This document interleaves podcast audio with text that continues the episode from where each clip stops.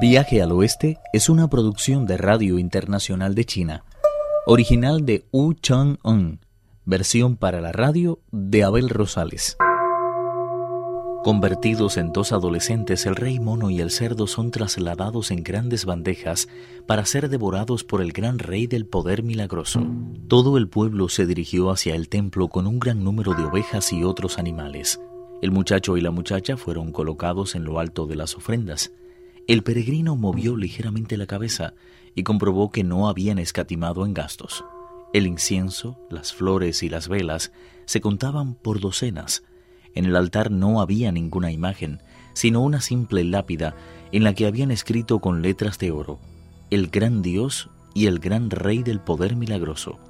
Concluida la invocación, quemaron unos caballos de papel y una fortuna de dinero para los espíritus y regresaron a sus casas. Al ver que todos se habían ido, Pachie sugirió al peregrino. También nosotros deberíamos marcharnos a casa. Debemos esperar a que aparezca el gran rey y trate de devorarnos. Si no lo hacemos, llenará de tribulaciones este pueblo y eso no está nada bien, ¿no te parece? No había terminado de decirlo cuando oyeron en el exterior el bramido de un viento fortísimo. El monstruo no tardó en llegar a la puerta del templo. Lucía un yelmo y una coraza tan brillantes que parecían recién hechos. Traía ceñida a la cintura con una faja de incalculable valor. Sus ojos, de un tamaño desmesurado, brillaban en la noche como si fueran estrellas, mientras que sus dientes recordaban una sierra bien afilada. De alguna forma su figura recordaba la del capitán encargado de levantar la cortina o la de esos dioses de gran tamaño que hay pintados a las puertas de los monasterios. ¿A qué familia le ha correspondido este año proveer de todo lo necesario para el sacrificio? Gracias por preguntarlo. Este año ese honor ha recaído sobre los señores Chen Chen y Chen Qing. Este muchacho no solo es valiente, sino que también posee una educación esmerada. Los otros chicos eran incapaces de responder a una sola pregunta. Cuando caían en mis manos estaban ya prácticamente muertos. ¿Cómo es posible que éste se exprese de una forma tan inteligente? El monstruo no se atrevió a acabar de inmediato con sus víctimas y dijo, Como saben, este sacrificio se produce todos los años por estas fechas. Lamento que les haya tocado a ustedes, pero la verdad es que ahora mismo voy a devorarlos. Otros años solía comerme primero al niño, pero creo que este voy a empezar por la niña. Alargó los brazos con el ánimo de agarrarle, pero en ese mismo momento el idiota saltó de la mesa y recobró la forma que le era habitual. Echó mano del tridente y descargó sobre los brazos de la bestia un golpe terrible. Esta retrocedió a toda prisa tratando de huir, pero Pachie volvió a la carga logrando desprenderle de algo que cayó al suelo produciendo un sonido muy raro. El peregrino se desprendió del disfraz y corrió a ver de qué se trataba, comprobando que no eran más que dos escamas de pez del tamaño de un plato. El monstruo tenía pensado asistir a un banquete y no trajo ninguna arma consigo. Se dio media vuelta y huyó a toda prisa. Pachie trató de alcanzarle con el tridente, pero falló el golpe, cosa nada extraña teniendo en cuenta que se había convertido en un viento huracanado que se perdió entre las aguas del río que llega hasta el cielo. No es necesario que le persigas. Ese monstruo por fuerza tiene que ser una bestia de las aguas. Es mejor que esperemos a que amanezca para atraparle. Así podremos obligarle a que lleve al maestro a la otra orilla. Pachie aceptó la idea. Volvieron al templo y cargando con las ofrendas y el ganado regresaron a la casa de los Chen. Los ancianos, el maestro y el bonzo Sha estaban impacientes por su tardanza y al verlos aparecer en el patio con todo lo del sacrificio, corrieron hacia ellos. El peregrino contó entonces cómo el monstruo había huido perdiéndose entre las aguas del río en cuanto se enteró de sus nombres. Los ancianos se mostraron encantados y ordenaron a los criados que prepararan las habitaciones para que pudieran descansar el maestro y los discípulos. El monstruo, mientras tanto, había regresado a su palacio de agua en el corazón mismo del río, donde tomó asiento y permaneció en actitud taciturna durante tanto tiempo que todos sus feudos temieron que hubiera perdido el juicio. Inmediatamente, uno de sus súbditos trazó un plan para atrapar al monje Tang. Esta misma noche, a eso de la tercera vigilia, debe dar buena muestra de su poder. Compogue a los vientos y haga que caiga una nevada tan copiosa que se hiele hasta el río que llega hasta el cielo.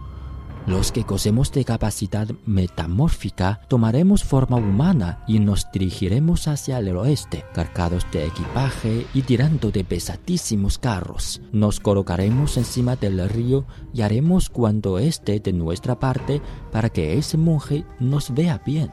No me cabe la menor duda de que está tan impaciente por hacerse con las escrituras que en cuanto se percade de nuestra presencia tratará de adelantarnos, siguiendo la ruta que nosotros mismos habremos trazado. Usted solo tiene que sentarse en el centro del río y esperar tranquilamente. Cuando oiga el leve sonido de sus pies, solo tiene que quebrar el hielo para atrapar tanto con el maestro como a sus discípulos caerán en sus manos como fruta madura. ¡Fantástico!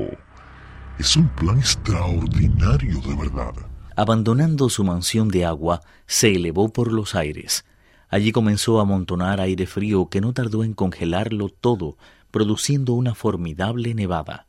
Mientras esto sucedía, el monje Tang y sus tres discípulos dormían plácidamente en la casa de los Chen, poco antes del amanecer comenzaron a sentir un frío tan intenso que las mantas y sábanas parecían totalmente inservibles.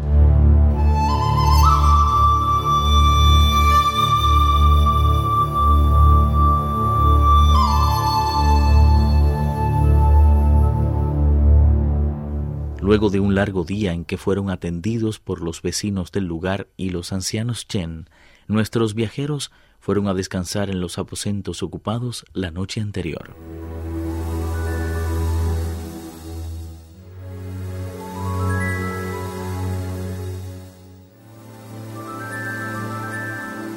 Al levantarse, Pachie comentó a Wukong. No sé si lo habrás notado, pero hoy hace todavía más frío que ayer. No me extrañaría que el frío se haya solidificado del todo. Tripitaka se volvió hacia la puerta e inclinándose respetuosamente ante el cielo, dijo, Guardianes de la fe, este humilde discípulo se ha propuesto llegar al oeste y entrevistarse con Buda. Por eso no he dudado en trasponer mil montañas, ni en mil ríos, sin quejarme para nada de las dificultades que he ido encontrando. Les agradezco que hayan acudido en mi auxilio, congelando el río y haciéndolo transitable. Jamás olvidaré tan grande e inmerecido favor. Prometo que cuando haya conseguido las escrituras y me halle de nuevo ante el emperador de los Tang, le pediré que los recompense por cuanto hoy han hecho por mí. Concluida la oración, ordenó a Wu Qin que ensillara el caballo para cruzar el río antes de que comenzara el deshielo. Todo aparecía congelado y uniforme. El hielo había allanado todas las diferencias.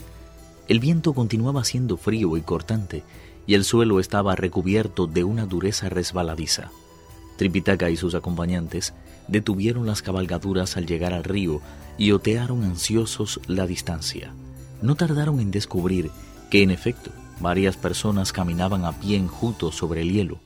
El monje Tang preguntó al anciano Chen. ¿Saben quién es esa gente? Mercaderes, probablemente. En la otra parte del río se encuentra el reino occidental de las mujeres. Lo que aquí cuesta poco más de un centenar de monedas adquiere en el otro lado un valor mil veces mayor. Lo mismo les ocurre a sus productos. A veces seis o siete personas embarcan en un bote y se lanzan a las aguas con la esperanza de llegar al otro lado. Hoy, al ver que el río se ha congelado, parecen haberse animado a cruzarlo a pie. Viaje al oeste, uno de los cuatro grandes clásicos de la literatura china. Versión para la radio, Abel Rosales. Actuaron en este capítulo Pedro Wang, Raúl López, Guillermo Lee y Víctor Yu. Esta es una realización de Abel Rosales, quien les habla, para Radio Internacional de China.